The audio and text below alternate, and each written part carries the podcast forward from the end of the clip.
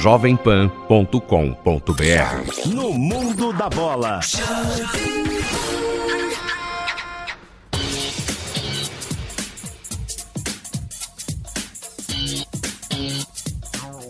Ok, Bruno Prado, vamos analisar é, é, é um, uma coisa real e uma coisa que fica meio dentro da fantasia, mas acho que vale a pena comentar, foi a grande bomba da semana. O importante repórter Marcelo uh, Becker, da, do Esporte Interativo, deu uma notícia e com muita consistência, com cara de que vai se confirmar efetivamente. Primeiro que o rapaz é muito sério, e segundo que eh, eu tentei falar com o pessoal responsável pelo Neymar e pela primeira vez eu não obtive resposta. Parece que o Neymar vai mesmo para o Paris Saint-Germain. O que veremos de diferente se o Neymar for para o Paris Saint-Germain efetivamente? Bom, é uma negociação que, é, a princípio, eu, eu acho que eu não faria se fosse o Neymar. Acho que eu não faria essa escolha. É, não tem, assim, uma posição totalmente fechada, porque acho que a gente tem que ver mais coisas, mais detalhes. Mas para mim o que pesa mais contra isso é a liga que ele vai disputar, é a liga francesa. Muito inferior. Sim, acho que o Paris Saint-Germain pode montar um grande time. Acho que ele tem já um grande time e pode ficar ainda mais forte com o Neymar. O Daniel Alves está chegando, você já tem uma dupla de zaga com o Thiago Silva e Marquinhos, você tem um Verratti, que se o PSG segurar é um ótimo jogador, você tem um Cavani, você tem um Draxler, você tem um Di Maria, você tem um baita time ali. Mas é um time que disputa uma liga mais fraca pode, eventualmente, o Paris Saint-Germain é, chegar longe numa Champions League, se não nessa temporada, daqui a duas, três, ele se consolidar como um candidato a um título de Champions League. Pode acontecer. E o Neymar pode ajudar, o Neymar pode até atrair outros jogadores ao Paris Saint-Germain.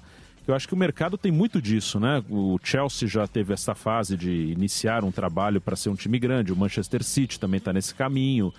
E até um grande que estava mal, que está recomeçando, que é o Milan, eu acho que tem algumas contratações que você faz que te mudam o seu patamar no mercado. Claro. Uh, por exemplo, o Milan trazendo o Bonucci, eu acho que vai atrair outros jogadores. Tirando alguém da é? Juventus, é? né? Se, o, é se alguém está desconfiado, o cara tem uma proposta do Milan e pensa, nossa, mas o Milan tava mal, será que vale a pena ir para lá ou não? Ele fala, o Bonucci foi, a, atrai. Eu acho que o Neymar pode ter esse efeito no Paris Saint-Germain, trazendo para nossa realidade.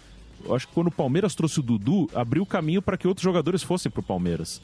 O Dudu chegou no início de 2015, no fim de 2014 o Palmeiras estava brigando para não cair, quase caiu para a Série B de novo. E aí quando o Palmeiras entra numa briga entre Corinthians e São Paulo e traz o Dudu, acho que ele ali ele mudou de patamar no mercado. Assim, na nossa realidade brasileira, com outros jogadores também passaram a ter vontade claro, de, claro. de ir pro Palmeiras. Fala, pô, o cara tinha proposta do Corinthians, do São Paulo e resolveu pro Palmeiras. Então tem alguma coisa legal acontecendo ali, tem alguma coisa diferente. Então acho que o Neymar, por mais que o Paris Saint-Germain já tenha trazido outros grandes jogadores, ele nunca trouxe um jogador desse nível e tirando do Barcelona, conseguindo Esse tirar é um jogador ponto. do Barcelona. Então, talvez o PSG mude, fique ainda mais forte no mercado com o Neymar. E isso atrai a outros jogadores de alto nível lá e o PSG vire, fique um time muito forte mas a Liga Francesa pesa muito contra. E aí não depende do Paris Saint-Germain, né? Depende do fortalecimento dos outros times também. É, se o Mônaco não perder figuras, mas vai perder. É, já perdeu algumas. Já perdeu algumas. Se o Lille, se o, o Louco Bielsa ficar por lá, deve montar um time competitivo. O próprio time do Balotelli, se, se continuar na Nice, né? É, se ele continuar é, numa boa. Num, investindo em jogadores. Ah, seria legal se o Olympique de Marseille voltasse a é, um time que é o de maior torcida. Agora, se você acha que o Neymar vai mudar o estilo de jogo dele se ele jogar no PSG? Não, isso acho que não. Acho que ele vai jogar da mesma forma deve ocupar o mesmo posicionamento. Da esquerda, sim, da esquerda para cortando para dentro. Que o time vai girar totalmente em torno dele, né? Ele vai jogar onde ele quiser, vai jogar da forma que ele quiser. Por isso que eu tenho minhas dúvidas. Quando é. ele quando era assim na seleção brasileira, ele ficou mais centralizado com o Dunga, né? Tudo caminhava para ele. O Messi, quando virou protagonista no Barcelona com o Guardiola, ele centralizou um pouco mais. Sim. É, é eu, eu não sei, na, nenhum preconceito, mas normalmente o craque do time não joga do lado, né? Ele joga mais centralizado. É, mas eu imagino um, um trio, por exemplo, com o Neymar na esquerda, um Draxler na direita e um Cavani de centroavante. O Cavani né? faria essa função. É, o Cavani seria o centroavante, um meio campo ali com com o Rabiot, o Thiago Mota, Verratti e Matuidi. Imagino mais ou menos isso. Um 4-3-3, como eles têm jogado. É Daniel Alves, Thiago Silva, Marquinhos e o Kurzawa. Imagino esse, essa formação base assim do Paris Saint-Germain com o Neymar e tem o Di Maria, que pode entrar no lugar do Draxler, por exemplo, ou pode jogar no meio, no lugar de um dos jogadores ali, do Matuidi, talvez. Então é um time que vai ganhando opções. Mas uma coisa até que eu falei sobre esse assunto é, na, nas redes sociais, também no Esporte em Discussão, é, é qual o peso que isso terá para o Neymar, né? Porque isso a gente já debateu várias vezes. Hoje um atleta é, e um atleta desse nível, principalmente, ele é uma marca. Né? Ele é uma mini empresa e é uma marca. E aqui no Brasil acho que a gente ainda não tem muita noção do que é uma marca. O Neymar não é tão mini assim, né? É, muito grande, é. muito grande. Ele, a marca Neymar é uma marca muito forte. Sim. E essa marca fica ainda mais forte associada à marca Barcelona, à marca Champions League, à marca do Campeonato Espanhol e isso serve para todos. Cristiano Ronaldo é uma marca enorme, mas ele é ainda maior quando associa a marca Real Madrid. Tanto que ele não quis ir para a China. Sim, as outras marcas das competições da Champions League, da La Liga, que é a Liga Espanhola, o clássico Real Madrid-Barcelona é uma marca. Sem dúvida. E quem está envolvido ali agrega a sua marca a essa marca enorme que é esse clássico. E aí o Neymar ele vai estar agregando a marca dele ao Paris Saint-Germain e à Liga Francesa. Vai continuar na Champions League mas vai estar ligando a marcas que são inferiores às que ele está ligado hoje, né? O Barcelona e a Liga Espanhola. E até que ponto a marca Neymar vai fazer com que a marca Paris Saint-Germain cresça? Então são dúvidas, acho que são riscos. Um argumento que muitos usam, que eu acho uma bobagem imensa, é ah, no Barcelona ele vai ficar à sombra do Messi. Eu acho isso uma bobeira. Eu acho que um levanta o outro ali. Eu acho que não, não tem. Isso é uma bobagem enorme. É, se, se fosse por causa disso, acho que seria uma besteira imensa. Acho que ele estar com o Messi ajuda ele. É, acho que é bom para ele. Ele fica ainda maior ao lado do Messi. É uma bobagem. É, se, acho que aqui a gente leva muito a sério esse negócio de melhor do mundo, de bola de ouro. Não sei se, se merece ser levado tão a sério isso. E se for acontecer, se ele tiver esse sonho, se ele for o melhor do mundo, ele vai ser naturalmente, estando ao lado do Messi ou não. O Messi é mais velho que ele. Mesmo se ele estiver ao lado do Messi, vai ter uma hora que naturalmente ele vai estar à frente pela questão física, pela questão da idade. O Messi, uma hora vai acabar, vai acabar antes dele, porque ele é mais novo. O Neymar é mais novo que o Messi. Então, isso eu acho uma bobagem. Tem outros pontos que podem pesar, o lado financeiro, é, os problemas com a justiça espanhola talvez tenha um peso. Então, esportivamente, eu acho que eu não faria. Acho que é um risco bem grande. Que pode virar uma coisa enorme. Ele pode transformar o Paris Saint-Germain em algo muito maior que é e seria uma coisa marcante na carreira dele. Mas, a princípio, se eu fosse ele, falando bem de longe, sem saber todos os detalhes, eu ficaria onde, está, onde eu estou mesmo, no Barcelona. Valeu, Bruno. Valeu, até mais. Olha, mensagem chegando aqui pra gente, várias, várias. O Antônio Pastorelli é, Tomás Fenômeno é fenômeno, não sei o que, que ele quis dizer aqui. O nosso querido Luiz Felipe Galo, lá em Poço de Caldas, Novino. Poço de Caldas, Minas Gerais. Olha lá, Eduardo. Tá? Agora o nosso Palmeiras vai, graças ao, graças ao monstro Jailson. Aliás, hoje é aniversário do nosso Mundial. Primeiro aniversário do 66 anos do primeiro título mundial do futebol brasileiro. Copa Rio. Mauro Betting ligou aqui desesperado. Fala! Hoje é o dia, tá buzinando na Paulista, aí o Mauro, é verdade. Então, hoje, 66 anos do primeiro título do Palmeiras. É, o Fernando Martins está dizendo o seguinte: parece que a Nine fechou com, com o Ibrahimovic. Será que ele vem pro timão? É muito provável, é bem possível. Tenho quase certeza disso. Ele já está inclusive, louco. Ele falou, nossa, era o que eu mais queria na minha vida. Já, já tá chegando aqui. Itaquera, já está até aprendendo a falar. A chance é enorme. Falar pro Vampeta, que adora agitar. Ele vem, ele vai. O problema é que como é que ele vai jogar? No lugar do Drogba ou do, do, do Potka? Essa é a dúvida, né, que eu tenho. Mas, gente, precisamos ter liga, né? Nossa liga é muito fraca. O que, que o cara vai fazer aqui, pô? O cara vem pra China, o cara vai pra China. Aí é, é. Fernando Martins, de 51, é pinga. Aí não. Fernando Martini. E ele sabe que ele falou também que a Ponte não tem mundial. Lógico que tem. A Ponte tem dois de basquete feminino, mas tem. E é esporte, né? É a Associação Atlética Ponte Preta. Ela tem vários esportes. Como é Esporte Clube Corinthians Paulista, né? Então ela tem vários esportes. E tem um ouvinte que falou com a, com a gente também. Vamos futebol francês, não tá? Ó, mantenha contato com a gente, 931 200 620. 931 200 620 para que a gente possa uh, ouvir a sua opinião. Grava no WhatsApp 931 200 620 falar do futebol francês, já que o tema é França. Vamos falar do futebol francês, Rodrigo Cacaus, tudo bem? Bom dia, Flávio. Bom dia ao nosso convidado Eduardo Morim. Bom dia a todos os nossos ouvintes do Jovem Pan Mundo da Bola. Como não poderia ser diferente, né, Flávio, e aos nossos ouvintes, o assunto mais quente de, de todos é o caso Neymar no Paris Saint-Germain. Movimentou muito a França nessa semana, como todo o futebol mundial. E a chegada do Neymar esquenta o, clube de Paris que pode pagar uma multa de 222 milhões de euros, hein, Flávio? 807 milhões de reais para contar com o Neymar. Não é pouco dinheiro, não. O Neymar chegaria para ser o astro de um time que sonha com a Champions League. É, o Nasser Al-Khelaifi já deixou claro desde que começou esse projeto no Paris que o seu sonho é a Champions League. E segundo o Naemeri, ele precisava de alguns jogadores dentro do top 5 do mundo para conseguir realizar esse desejo do Nasser Al-Khelaifi.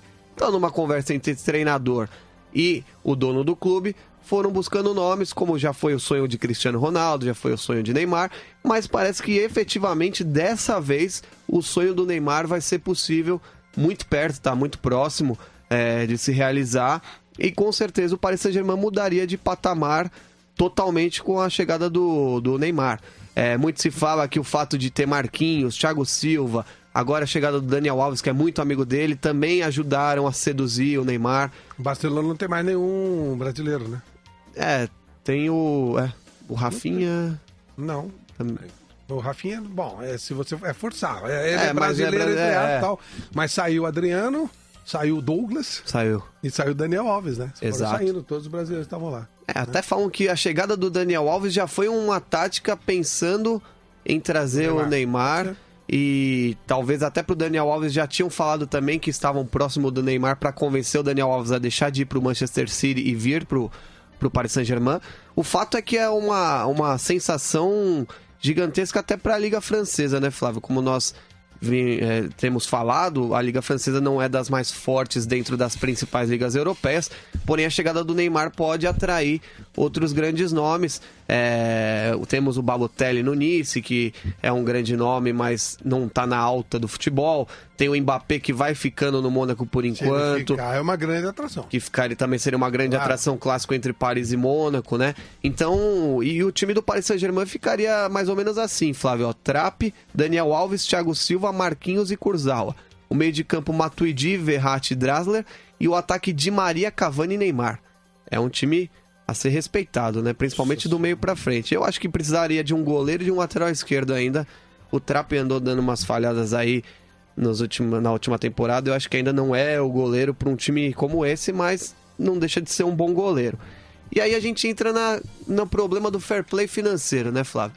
Eu andei analisando, estudando um pouquinho aqui para para poder falar para os nossos ouvintes, o controle de gastos é o principal item do fair play financeiro. O clube não pode gastar 5 milhões de euros além do que ele arrecada no período de três anos.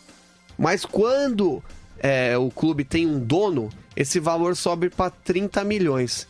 Então eles aumentam o valor quando tem um dono. O... ainda tá longe pra caramba. Ainda né? muito longe. Nossa, 200 só de multa, tem que ver o contrato, o salário, tudo. Porque né? o que aconteceu? Quando entrou na jogada o Manchester City e o Paris Saint-Germain, é, com os seus donos e tudo mais, eles foram atrás de conseguir algumas brechas no fair play financeiro, porque senão todos os clubes eles estourariam. Você vê o Pogba que foi para o Manchester United também teria estourado é, essa regra do fair play financeiro. O que eles estão fazendo, Rodrigo e, e Eduardo? Que é aquela malandragem que não é só do brasileiro.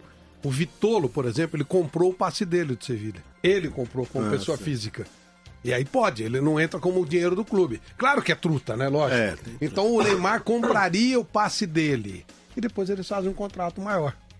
É truta, claro, é. Né? mas é, é o jeitinho que eles estão arrumando. Até porque o que se analisa não é nem só os 220 milhões de euros que se paga pela multa para contar para o Neymar. Entra nesse valor também os 30 milhões de euros que é falado que seriam os valores que ele arrecadaria anualmente o Neymar. Então entra tudo, claro, não só contrato, a claro. transação, entre os valores e esse dinheiro a UEFA com certeza vai, vai atrás. Só que os proprietários do Paris Saint-Germain alegam também que o Neymar traria muita receita para o clube. tanto em vendas de camisa quanto em vendas de ingresso. Então, ou seja, teria, segundo os donos do Paris Saint-Germain, já deram declaração, que eles têm como sim. é, e eu acho que eles não se arriscariam a fazer um negócio também. é, sendo podendo ser punidos de sair fora principalmente da Liga dos Campeões que é o maior sonho deles então eles acham que eles podem explorar mais a parte da América Latina mais a Ásia com o nome do Neymar e o Paris Saint-Germain Outro fato é que o, o dono do clube ele não pode é, injetar o dinheiro diretamente no clube, ele tem que colocar através de patrocínios. Então o Nasser Al-Khelaifi, que é um cara muito bem relacionado no Catar, traria mais patrocinadores para somar esse valor é, do Paris Saint-Germain. Ou seja, são jogadas, né, Flávio, que eles, logicamente, já devem ter estudado muito antes de iniciar essa negociação. É uma negociação gigantesca que, como eu disse, não arriscariam é, é, perder um, um- deixar o time fora de grandes competições trazendo o Neymar. Aí seria realmente é, como os dirigentes daqui. Lá, como você diz, eles são profissionais, apesar de às vezes desviarem pra lá, pra cá, mas são ladrões profissionais. É, são ladrões competentes. Você vai seguir com o noticiário francês, é Sim. claro. Eu só quero fazer uma pergunta para Eduardo. O- uma coisa que está se falando é sobre o Catar tá, caiu em desgraça lá no mundo árabe, seria um país que estaria ajudando o Estado Islâmico e tal. Você trabalhou na Grécia, você disse Correto. que até a sua volta foi porque teve um problema político É, e tal. financeiro. Na Europa é mais sensível o futebol, esse tipo de situação, a situação política do, do- do continente, isso pega mais, Eduardo? É, mais sensível, né? Pega muito mais. Então, lá eles né, centralizam mais, é, como você você disse, o presidente, né? Ele é dono do clube, ele se estabiliza dentro de tudo para conseguir algo dentro do futebol. Os clubes que você jogou na Grécia, trabalhou na Grécia, eram de dono? De donos, então. Lá é muito isso, né? Então, o presidente tem que arcar com tudo, tem que contratar, tem que ter o limite dele, tem a fase final que quando termina o ano tem que estar todos os jogadores né, pagos, tem que estar tudo em dia para seguir no ano seguinte dentro do campeonato. Então, lá é, é muito diferente. Como você falou, é bem profissional, tem o seu, as suas coisas, Claro. entre aspas, tem São seres humanos. seres humanos, mas é muito mais profissional. Como é que você prefere é, o futebol? Você jogou aqui com amadores, entre aspas, alguns, o Matheus era mesmo, ele punha é, dinheiro, é, é e verdade. fundo perdido e tal, mas era amador. É, amador ladrão, teve de tudo. É. É, agora, você prefere trabalhar desse jeito, um cara que é amador, entra lá, fica um tempo e vai embora, ou você gosta da ideia de clube com dono? Eu acho que clube com dono. Eu tive essa experiência e vi como funciona, é bem diferente, né? O presidente arca com tudo, então é, é muito mais tranquilo para o jogador. É, ele esquematiza desde o começo todo o seu plano de trabalho. Então você confia mais nas pessoas lá, você consegue confiar um pouco mais. Aqui é, como você falou, aqui é diferente. Aqui eles vão levando, vão empurrando é, de qualquer jeito. Então é muito diferente. Então eu tive essa experiência lá por oito anos, eu vi como funciona e realmente é muito melhor. É, Vimos o que aconteceu com a portuguesa, né? O que fizeram com a portuguesa. A portuguesa não caiu para a Série B, deu a vaga para o Fluminense. E alguém foi punido? Aconteceu alguma Nada. coisa? Mas você acha que o dono, o cara, faria isso com a casa dele? Não. Vamos concluir o campeonato francês que a gente vai para o intervalinho. Vamos sim, Flávio. Então, entrando no Mônaco, o Mônaco cogita reclamar na FIFA sobre o assédio em cima do Mbappé. Nós viemos falando de, de que seria interessante ele ficar, porém o clube condenou o que chama de múltiplos contatos de clubes importantes e pediu uma intervenção da FIFA. O que acontece? Os clubes estão indo direto tratar com, com o empresário do Mbappé, seduzindo o Mbappé com propostas e não estão indo falar com o Mônaco. Estão todos indo falar direto com o jogador, o que tem deixado o Mônaco muito é, irritado e agora entraram com essa intervenção na FIFA para que a FIFA tome alguma providência antes que eles percam o jogador, porque são seduções muito grandes e altas. Porque são Real Madrid, Arsenal, são clubes grandes que estão interessados no jogador, né, Flávio? Ponte Preta não, não A Ponte ainda não entrou com nenhuma proposta, mas vamos, vamos ver, quem sabe. O contrato do Mbappé vai até junho de 2019 e com certeza seria um nome essencial para o Mônaco é, ele continuar. Então eles estão correndo com isso para ver se conseguem garantir a permanência do Mbappé. Só para finalizar, o Saint Etienne tem interesse no Jean Mota e no Lucas Veríssimo dos Santos. Está bem encaminhado as duas negociações, pode ser que feche.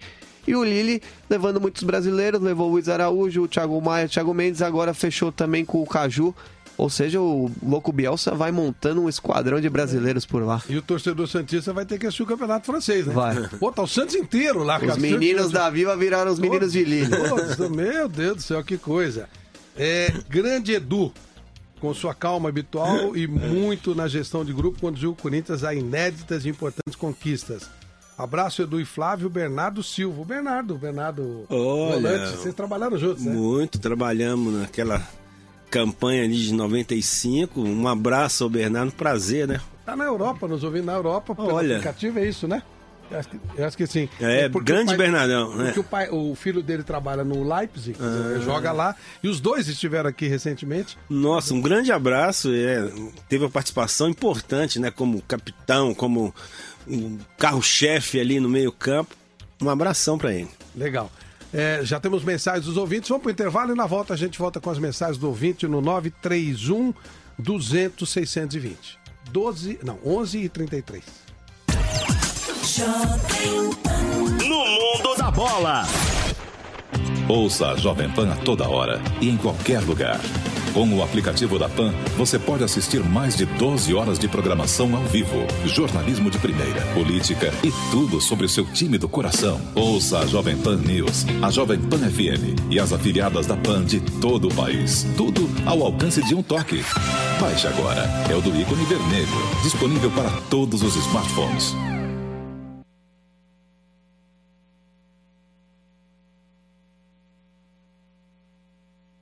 Chega às bancas a nova edição da revista Goer Gastronomia. Conheça os premiados chefes de cozinha de Portugal e da França, que este mês inauguram restaurantes em hotéis estrelados da cidade. Leia as dicas imperdíveis do consultor gastronômico Celso Prados para não deixar seu restaurante fechar. Confira o caderno especial com as melhores hamburguerias de Sampa. E vem aí a eleição dos melhores restaurantes e bares de São Paulo. E mais canoles, vinhos, pratos de inverno. Goer Gastronomia. Já nas bancas, tablets e smartphones.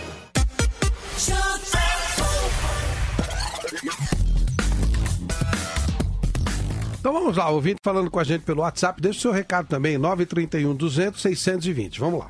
Bom dia, Flávio Prado, que é Gigi de Nova York. Eu acho e acredito que o Neymar está indo e aceitando a proposta pelo fato do dinheiro ser muito grande, um volume muito alto. Porém, ele será visibilidade em qualquer clube que ele for, independente de ser clube de primeira linha ou segunda linha. Bom dia, Flávio Prado. Aqui é o João Adilson, moro em São Miguel Paulista, mas sou da cidade de Ibicaraí, Bahia, sul da Bahia. Quanto a Neymar, eu acho que ele deve ir para o Paris mesmo, Saint-Germain, porque ele pode se consagrar lá.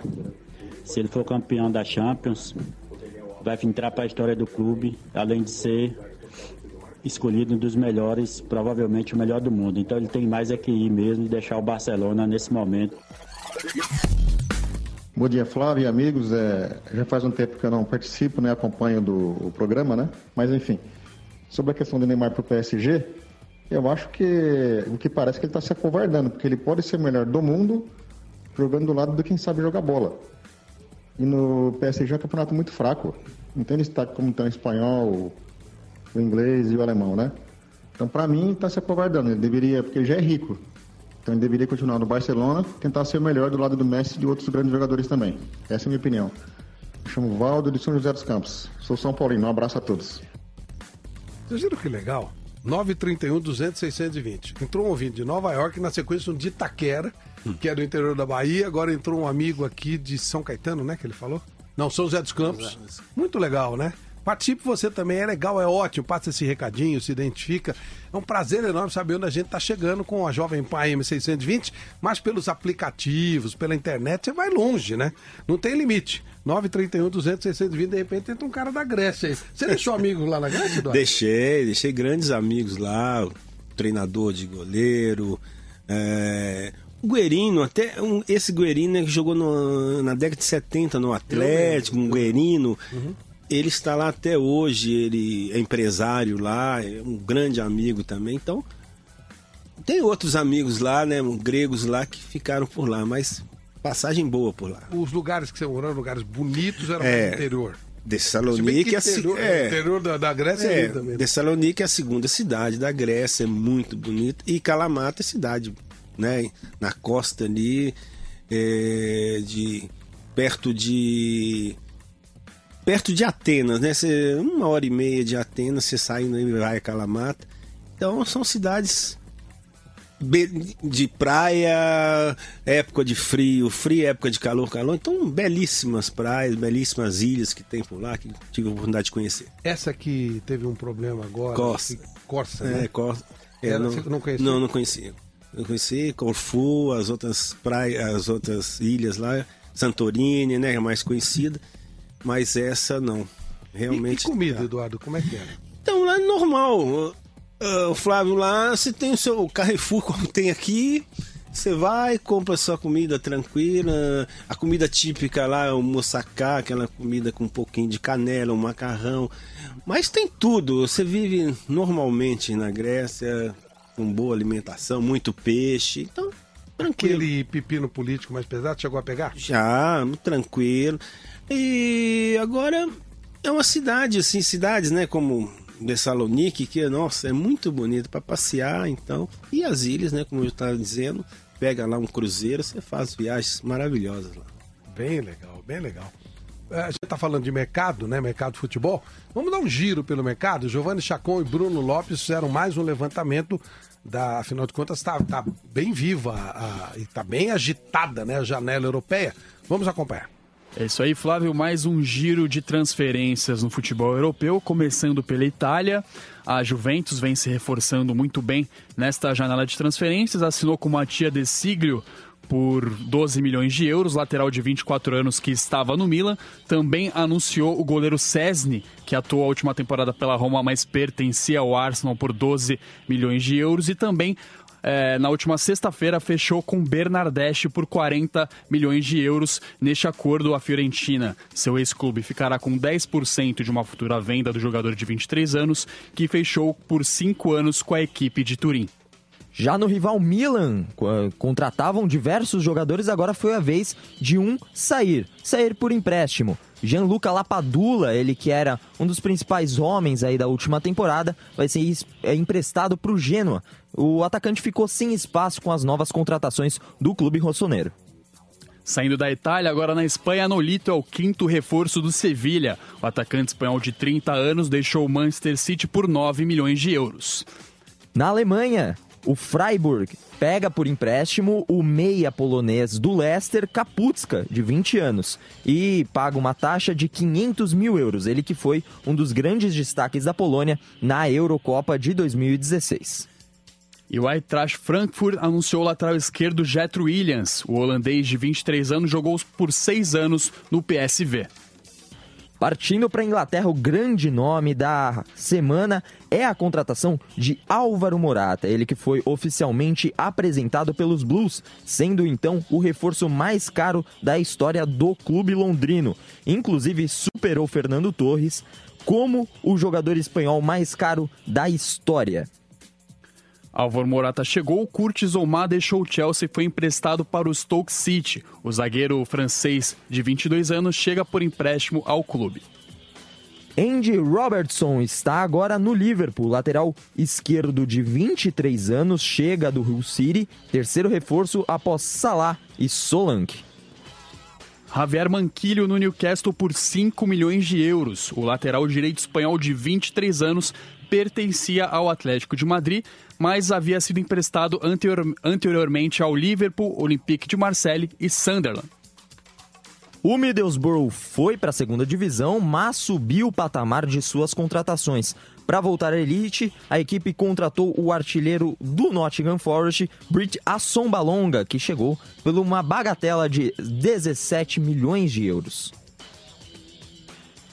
E Tom Huddleston troca o Hull City pelo Derby County. O volante inglês de 30 anos foi por 2,2 milhões de euros.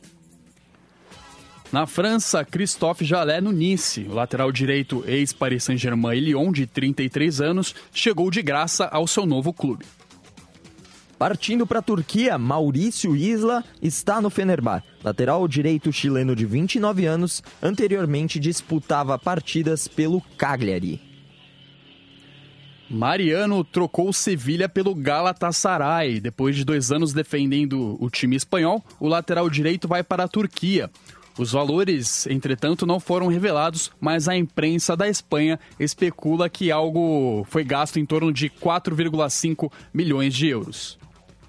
Já na Rússia, Maciej Ribus, no Lokomotiv Moscou. Lateral esquerdo polonês de 27 anos deixou o Lyon por 1,75 milhões de euros.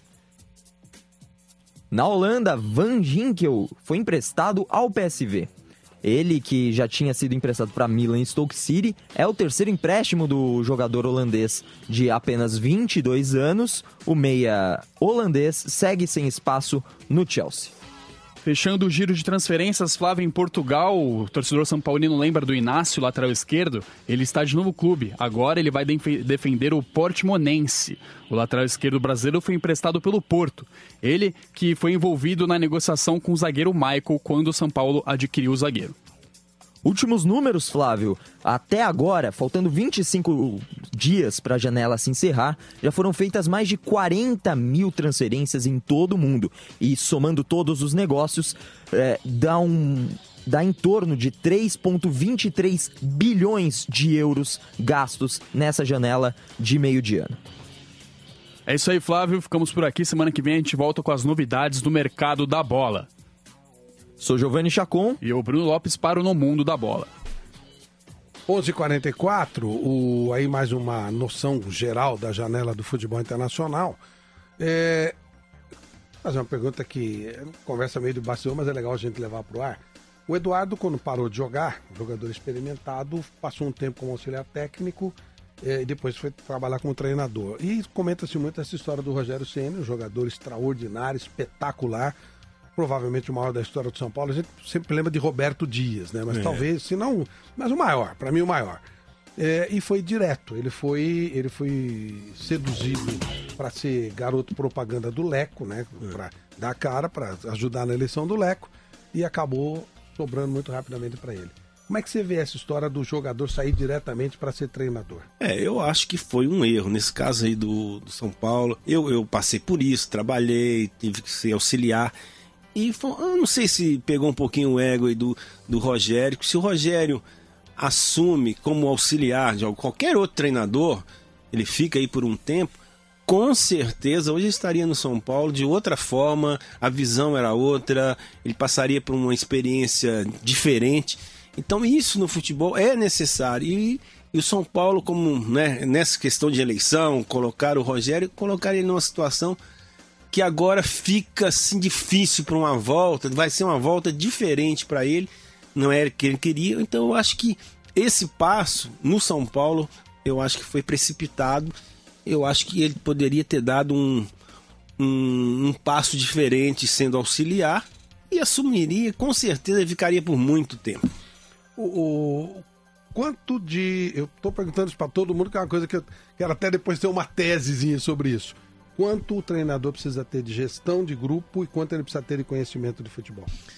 Então, gestão de grupo eu acho que uns 70%. 70%? É, gestão de grupo. É. O resto, ele tem que ter isso. É, para o treinador sobreviver, ter essa. conseguir manipular esse grupo, conseguir ter todas. Uh, ter a confiança dele, né, nesse grupo. Então eu acho que 70%, com certeza, viu? Eu falo que eu já passei por inúmeras experiências, eu sei que é isso. O Mário Travalini, maravilhoso técnico da, da democracia corintiana, ele era um grande gestor de grupo, né? não era nenhum tático, nada. Né? Nada, gestor de grupo. Porque isso é o principal do, do time de futebol, né? Você tem, porque até esses dias eu estava vendo um comentário falando do Zidane, acho que até o Marcelo comentou, ah, e tal. Ah, não, ele não tem tática nenhuma, não. Ah, mas como não tem que foi campeão, não tem Não. Ele é grupo. Então ele primeiro trabalha a cabeça do jogador primeiro, depois a parte tática, tática técnica, com bons jogadores você faz com tranquilidade. Então eu acho que 70%, viu? E o seu Mário era assim, pegou a época da democracia. Não é que ele não dava treino, como eles falavam, ah, o seu Mário, não. Ah, tinha treino, tinha Tinha treino, era tudo certo. E, e Flávio tinha mais. Antigamente, com treino aberto, era diferente. Hoje os treinos são fechados, né? Entre aspas. Ah, fechou-se para treinar. Mas você não vê, você está fechando os treinos, mas você não vê jogadas, você não vê é, duas ou três jogadas de falta e num jogo. Então isso mudou bastante. Antes era o treino aberto, que facilitava bastante né, para o repórter ver ó, o que, que o treinador está fazendo. Hoje está completamente diferente. Está fechado e você não vê muita coisa com esse treino fechado dentro do campo. Olha, Eduardo, a Rádio Jovem Pan AM bombando no Turn-In, primeiríssimo lugar no Brasil. Brasil e mundo, né? Aqui é mundo, né? O Wilson Coquinho tá passando pra gente. A maior audiência nesse momento é a Rádio Jovem Pan AM 620 com a sua entrevista com o Jovem Pan no Mundo da Bola. Bombando, portanto, obrigado a vocês que estão nos ouvindo em todas as partes do mundo pelo aplicativo Turn-In. Você entre todas as rádios do mundo estão à disposição e, em primeiro lugar, a Rádio Jovem Pan AM 620. Muito obrigado a todos e continue. E avisem os amigos. Muito bom. Parabéns, viu, Eduardo. Muito o pessoal bom. tá com saudade de É, você. verdade. Muito legal. É, o- na Europa também funciona assim. Você citou o Zidane e tal. Essa coisa de gestão de grupo não entende. O Guardiola, você acha que funciona assim? Mourinho, todo mundo. funciona sim, lá funciona, lá. E tem mais. O capitão é instruído para organizar o grupo. O capitão é instruído para sempre em discussões com diretoria, com dentro do campo. É tudo assim, só ele é o determinado a fazer isso. E para dentro de campo eles conversam bastante, né? A questão do grupo de organização tática vai desse papo, vai dessa conversa. Agora o trabalho é mínimo dentro de campo, você vê que eles trabalham mais em pré-temporada. Depois mentalizou o que eles têm que fazer, eles vão fazendo o ano todo. Não tem esse problema. E mais é conversa, mais é, é trabalho assim da cabeça do jogador, de grupo mesmo. Isso é muito interessante lá fora. E tanto é verdade que o Eduardo tá falando que eu li o livro do Mourinho e ele diz assim: por que, que ele arruma tanta confusão com a imprensa? Aí ele disse: repare que é quando o, o time tá pressionado. O time começa a perder, ele arruma uma confusão e tira do time. Sabe, alguém do time aprontou alguma coisa, ele arruma uma confusão, traz pra ele e tira, limpa o time. Então ele segura a onda, ele segura a bronca, a bronca é dele. É. E aí tira, o Márcio Reis fez uma bobagem, o Cacaus. E tá todo mundo, pau no Márcio, pau no Cacaus. Eu sou técnico, eu entro e brigo com alguém, pô, esse técnico já saiu do já saiu do jogador. Quem vai jogar é o jogador. É verdade. É bem isso, né? É verdade, Ele é isso usa aí. muito isso. Usa muito, eu vi palestras do Mourinho também, é isso mesmo.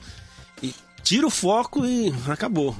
Não tem essa, como aqui é muito complicado. No Brasil precisa mudar muita coisa. Ô, se precisa. E eu lembro do Ronaldo Fenômeno, né? Quando ele falou que. Por que, que ele cortou o cabelo daquela maneira ridícula em 2002? Falou, porque pararam de falar do meu joelho. O joelho dele tava ruim. É. Então o que, que ele fez? Cortou o cabelo. Olha o cabelo do Ronaldo. Pronto, era o que Acabou. ele queria. Ele queria que não falasse do joelho. Isso é inteligência. É. Isso é inteligência, né? 11h52.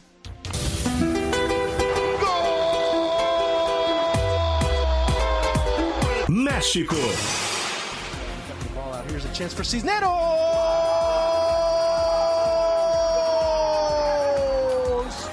Mexico take the lead 1 0 as Ronaldo Cisneros set it up.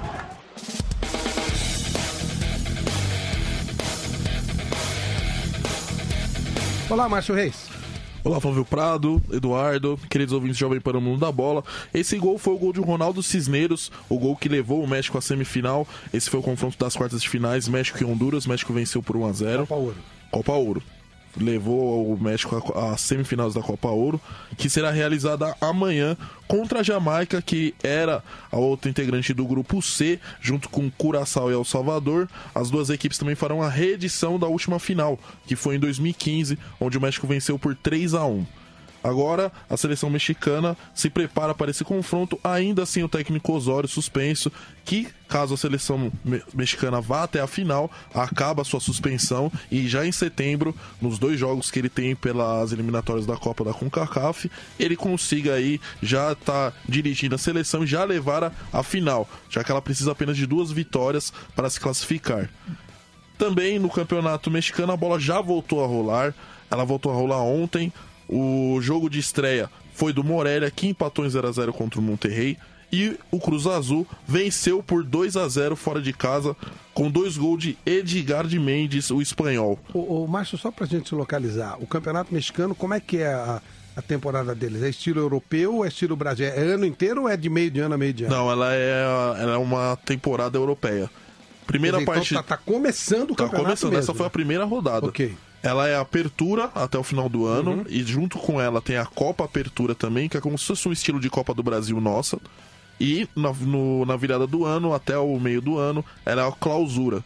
Então essas, são essas duas competições. Os dois primeiros colocados vão para o Conca Champions, vão disputar o torneio. Uhum. Do segundo terceiro, eles vêm para Libertadores. Ano que vem talvez tenhamos já times mexicanos na Copa Libertadores. Ah, legal. É porque tem que adaptar aqueles só. Tem que Por isso que adaptar também o calendário é ruim pra eles, né? Porque Pra eles é horrível, o campeonato, porque não dá para. eles jogarem, pô, claro. E a competição, a competição mais importante para eles é com certeza a Champions. Conca, a Conca Champions. Claro, claro que sim. Então fica, fica difícil mesmo. Se você tá no meio da sua temporada, é como se o, o futebol brasileiro fosse disputar uma competição em janeiro. Não dá, né? Não, tem, não tem, tem. Só o Brasil tá trocado. Mas o Brasil que tá certo, os outros são errados. Tá beleza, legal. É por isso que o nosso campeonato tá sempre montando. Os times do Brasil estão sempre em montagem, vocês já repararam? O São Paulo contratou essa semana, o Palmeiras contratou. Os times estão sempre contratando jogador. E contrata e pede, contrata, tá sempre no meio do ano. E aí sobra pro treinador.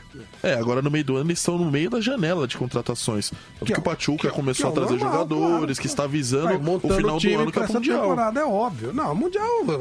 Mas eu digo, eles estão eles estão trabalhando a temporada deles. Sim. Então, quer dizer, é completamente fora de qualquer padrão, né? É, aqui o Campeonato Brasileiro totalmente, realmente ele foge de muitos padrões. E, então é isso que temos no México por enquanto. Valeu, obrigado. 11h54.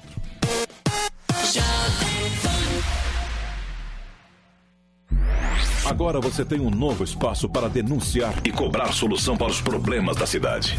Ligado na cidade, com Fernando Martins. Os problemas de São Paulo têm solução e nós vamos cobrar juntos. Fernando Martins vai cobrar as respostas que você precisa e cobrar a solução para os problemas da cidade. Caramba, o semáforo da minha rua vive quebrado. Eu estou há três meses sem o meu remédio. A linha do metrô que eu pego sempre dá problemas. O ônibus que eu ando tá pior que carroça. Faça a sua denúncia pelo WhatsApp 931 17 0620. 931 17 0620. Ligado na cidade, de segunda a sexta, às onze e meia da manhã, aqui na Jovem Pan. Sugestão para o almoço: os deliciosos pratos executivos do Toro Sushi por 45 reais. Comida japonesa feita com peixes frescos e cortes perfeitos, apresentados para você com os mínimos detalhes. Venha se surpreender no Toro Sushi, reconhecido pelo conceituado Guia Michelin. Toro Sushi em dois endereços: Rua Oscar Freire, 512 Jardins. Alameda dos Anapurus, 1430, Moema. Estacionamento com manobrista. Reservas 4508-3195. No mundo da bola.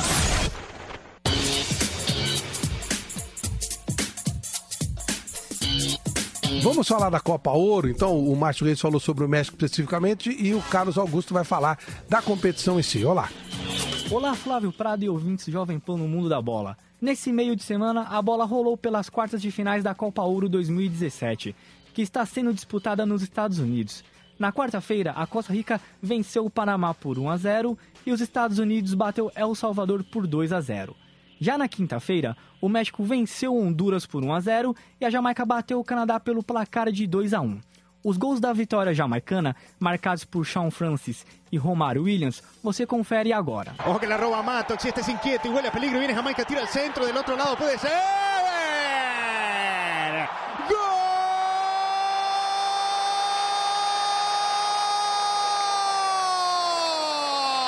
¡Gol! De Jamaica, pasando el minuto 5. Interinamente, después lo oficializaron. Williams, golazo, gol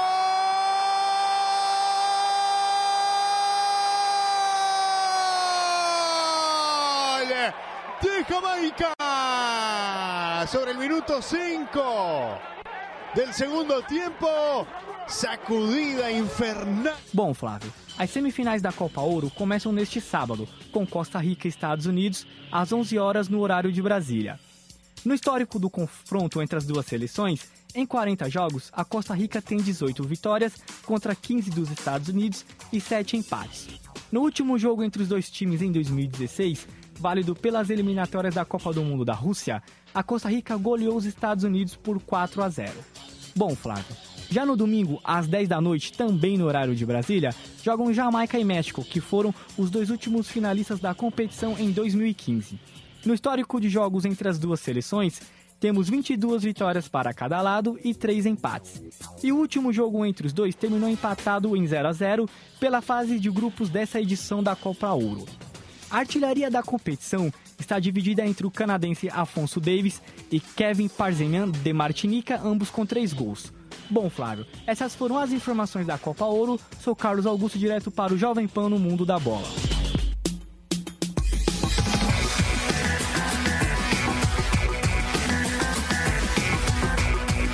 931 200 620. Vamos dar mais um passeio com os ouvintes da Jovem Pan. Vamos lá. Bom dia, meu nome é Silva, resido em Jaguariúna, São Paulo, sou torcedor do Grêmio. É, eu estive pensando aqui que talvez o, o Neymar queira ir para o Real Madrid, recebeu uma proposta talvez, e está tá fazendo uma ponte através do PSG. Imagino eu, porque está na iminência de Cristiano Ronaldo sair do Real. Ele ocuparia o lugar do Real Madrid, no, no Real Madrid, o lugar deixado pelo Cristiano Ronaldo. São ideias, né? De repente, uma vez o Ronaldo Fenômeno fez, porque o Neymar não pode fazer, né? Ô Jovem Pan, aqui é o Haroldo de Ribeirão Pires. Ô Flávio, forte abraço aí. Eu acho que o Neymar tá certo, tem que ir embora lá mesmo pro PSG lá. Certo? Por lá ele vai ser o melhor do mundo, entendeu? Porque enquanto ele estiver no Barcelona com, com o Cristiano Ronaldo, né? Não vai ter como, entendeu? Então eu acho que ele tá dando o pulo certo. Bom dia, Flávio, Bruno. Grande Eduardo Amorim, curti muito você no meu timão, viu? Aqui é o Zé Luiz da Vila Carrão. Eu não faria isso se fosse o Neymar. Eu permaneceria no Barcelona porque ele ainda será o maior jogador do mundo. Vai passar o Messi. Abraço a todos, bom sábado e ótimo final de semana. O torcedor ele pega no pé quando tá jogando, quando não é alguma coisa, mas o carinho fica sempre na idade. O carinho fica sempre. Principalmente aqui em São Paulo, depois desse retorno meu, torcedor corintiano aqui. Nossa, eu sempre saio. Assim, eu não faço ideia. Depois de tantos anos eu voltando a São Paulo, o cara me encontra no shopping, pô, você é Eduardo Amorim e tal, você vai treinador do timão, blá blá blá eu fico impressionado o carinho Bom, né? que é, a lembrança. O pessoal, eu acho, não sei, a gente fica até é, emocionado na rua por isso. Que saudade e tal. O cara fala como assim? Numa naturalidade, né? Como se fosse é ontem. Gratidão, é, né? gratidão. gratidão. Isso é bem legal. Muito legal. Vamos dar mais uma pausazinha, vem aí o jornalismo com muitas informações. Em 10 minutos a gente volta, mas fique aí que tem informações legais para você do jornalismo Jovem Pan. Até já. Jovem Pan. A Rádio do Brasil. Pan. Jovem Pan. Transmissão em tempo real, via satélite para todo o Brasil. Pela internet em jovempan.com.br. Para todo o planeta.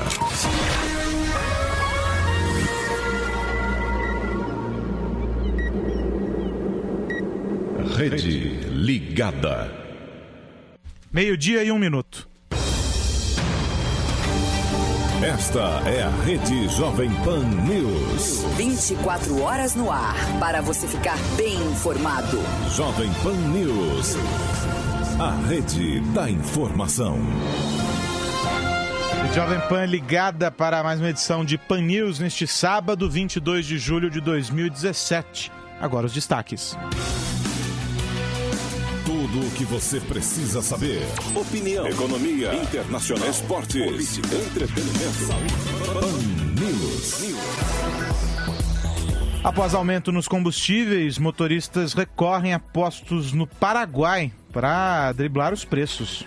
Deputados confrontam posição de partidos ao divergirem sobre denúncia contra o presidente Michel Temer. Em nota, a Casa da Moeda diz que trabalhará 24 horas por dia para entregar passaportes à Polícia Federal.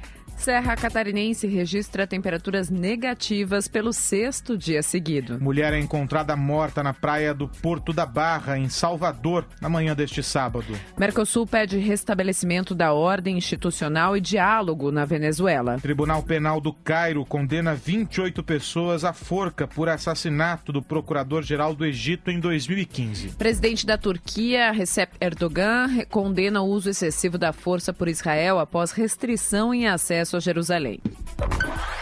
Esta, esta, esta, é a Jovem Pan News. Jovem Pan News. Duas horas, três minutos, Vitor Brown. Meio-dia, né, Eros? É, Meio-dia e três minutos. Tô ótimo hoje. Boa tarde. pois é. Meio-dia e três. Quem tá com problema de fuso horário também, Eros, é o prefeito de São Paulo, João Dória. Ele está nesse momento viajando para a China. Ele embarcou ontem à noite, é a sexta viagem oficial dele ao exterior desde que assumiu a prefeitura de São Paulo. Ele vai passar uma semana fora, só volta ao Brasil no domingo que vem, no dia 30. De acordo com a prefeitura, essa viagem se explica porque a China é o maior parceiro comercial do município de São Paulo. A cidade exportou 1 bilhão e 200 mil dólares e 200 milhões de dólares em 2016 e importou 1,9 bilhão de dólares no mesmo período. Segundo a administração municipal, a China tem muitos investidores interessados em projetos que estão em andamento aqui na capital paulista. Segundo a assessoria, Dória vai procurar investidores para o programa de desestatização da cidade, buscar créditos no banco chinês para investir em transporte e também conhecer novas tecnologias. Ao todo, ele vai passar por quatro cidades chinesas, começando por Pequim. O único compromisso turístico dele é uma visita à muralha da China. Essa visita foi financiada pelo governo chinês e também pela Câmara de Comércio do país. Agora você, Ellen Brown. Bom, e nós temos aqui mais uma vez uma manhã de tuitadas excessivas do presidente dos Estados Unidos, Donald Trump.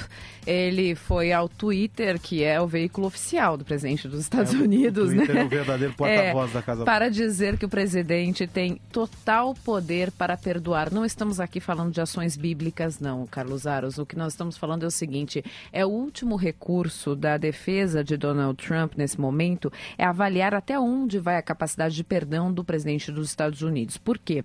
Ele, é, no início deste ano, no início não, na verdade, ali por março, abril deste ano, quando se viu incapacitado de defesa porque estava sendo investigado, acusado das relações da Rússia com a campanha dele, da Rússia ter favorecido a campanha dele nos Estados Unidos, é, viu, junto com os republicanos, que seria talvez uma alternativa abrir uma comissão especial de, com alguém de fora para investigá-lo. Essa comissão foi aberta e ali era um respiro, uma credibilidade ao governo de Donald Trump. Acontece que ela foi aberta por uma pessoa, Robert Miller, que tinha realmente uma credibilidade. E Robert Miller começou de fato a investigá-lo. Investigando, começou de fato a descobrir essa relação da Rússia com a campanha de Donald Trump no ano passado. E agora, é, com mais fatos vindo à tona, os- a defesa de Donald Trump está tentando ver qual é a capacidade de perdão de um presidente. Quando, até quando? O que um presidente pode perdoar sobre os seus próprios erros? E é isso que essa manhã ele está tá tweetando. Ele está tweetando dizendo o seguinte: que um presidente tem total poder para perdoar, inclusive a si próprio, aos próprios erros. E está colocando Algo que a gente vê, inclusive, aqui no Brasil muito acontecer, dizendo o seguinte: mas por que está todo mundo questionando as questões envolvendo a mim? Ninguém questiona as investigações sobre os e-mails de Hillary Clinton, ninguém questiona investigações sobre o ex-chefe do FBI, só questionam a mim, esse complô midiático contra mim. É isso que ele está colocando agora no Twitter, fazendo várias é, tweetadas essa manhã como um complô midiático contra ele. É uma vítima do acaso. São meio-dia e seis, Anderson Costa. CT vai multar quem ocupar de forma irregular vaga de idoso deficiente dentro de shoppings e em supermercados a partir de setembro. Atualmente, as autuações são feitas somente nas ruas e avenidas da capital paulista para quem não tem o cartão que identifica a condição. A iniciativa tem como objetivo fazer com que os condutores respeitem os espaços públicos. O diretor do Departamento de Operação do Sistema Viário, Edson Caran, diz que os agentes vão multar os infratores até nos estabelecimentos comerciais. A partir de setembro, a CET vai começar a autuar quem não respeitar o espaço demarcado, tanto para o idoso quanto para o deficiente. Então, está sendo feita uma série de alterações em todas os shoppings, estacionamentos de supermercado, deixando bem claro uh, para o seguinte: o cidadão que é idoso, que está com o seu carro de idoso e está com o cartão dentro do veículo, ele pode usar a vaga. Aquele carro que não estiver com o cartão, tanto do idoso como do deficiente, será autuado. Edson Caran explica que os motoristas que não são idosos, mas que transportam pessoas acima de 60 anos, também podem utilizar o cartão. Quem vai fazer a requisição do cartão é o idoso. Tá? O idoso não, não vai dirigir, mas ele é transportado pela, pela filha ou pelo filho. E isso, o cartão isso é estando possível. no carro, o cartão estando no carro, o carro não será multado. Ele é, é um carro que transporta idoso. A multa para quem estaciona irregularmente nas vagas de idoso ou deficiente é de R$ 293,47, mais 7 pontos na carteira de habilitação. Para agilizar a emissão do cartão, até o dia 30 de julho, haverá um posto móvel da Secretaria de Transportes no Shopping Interlagos, na Zona Sul de São Paulo. Ministro da Defesa, Raul Jungmann, disse que as Forças Armadas serão enviadas ao Rio de Janeiro a qualquer momento de surpresa. Segundo ele, as ações realizadas anteriormente com antecipação da notícia do envio das tropas só acabavam baixando a febre, mas não resolviam os problemas. A estratégia do governo para as operações de garantia da lei e da ordem vão mudar. E antes do envio das tropas, antes o envio das tropas era autorizado por um decreto presidencial, depois de pedido do Estado, e aí era comunicado publicamente. A partir de agora, o ministro diz que os militares vão ser enviados sem comunicação prévia e para ações pontuais. O decreto continua sendo necessário, pois é exigido por lei e será feito em publicação extraordinária do Diário Oficial da União. Segundo ele, a cultura está mudando. As operações serão feitas sobre três pilares: inteligência, integração da Força Nacional com as polícias e surpresa. Ele reiterou: surpresa, surpresa. Raul Jungmann diz que a estratégia é semelhante à adotada pela Polícia Federal em operações especiais. Nem mesmo o governador vai saber, diz ele. Ele vai descobrir na hora. Será convocada uma coletiva de imprensa para comunicar no momento ou após a operação os detalhes. Meio de 10, ponto final nesta edição de Pan News que volta logo mais a uma da tarde, ligando toda a rede Jovem Pan.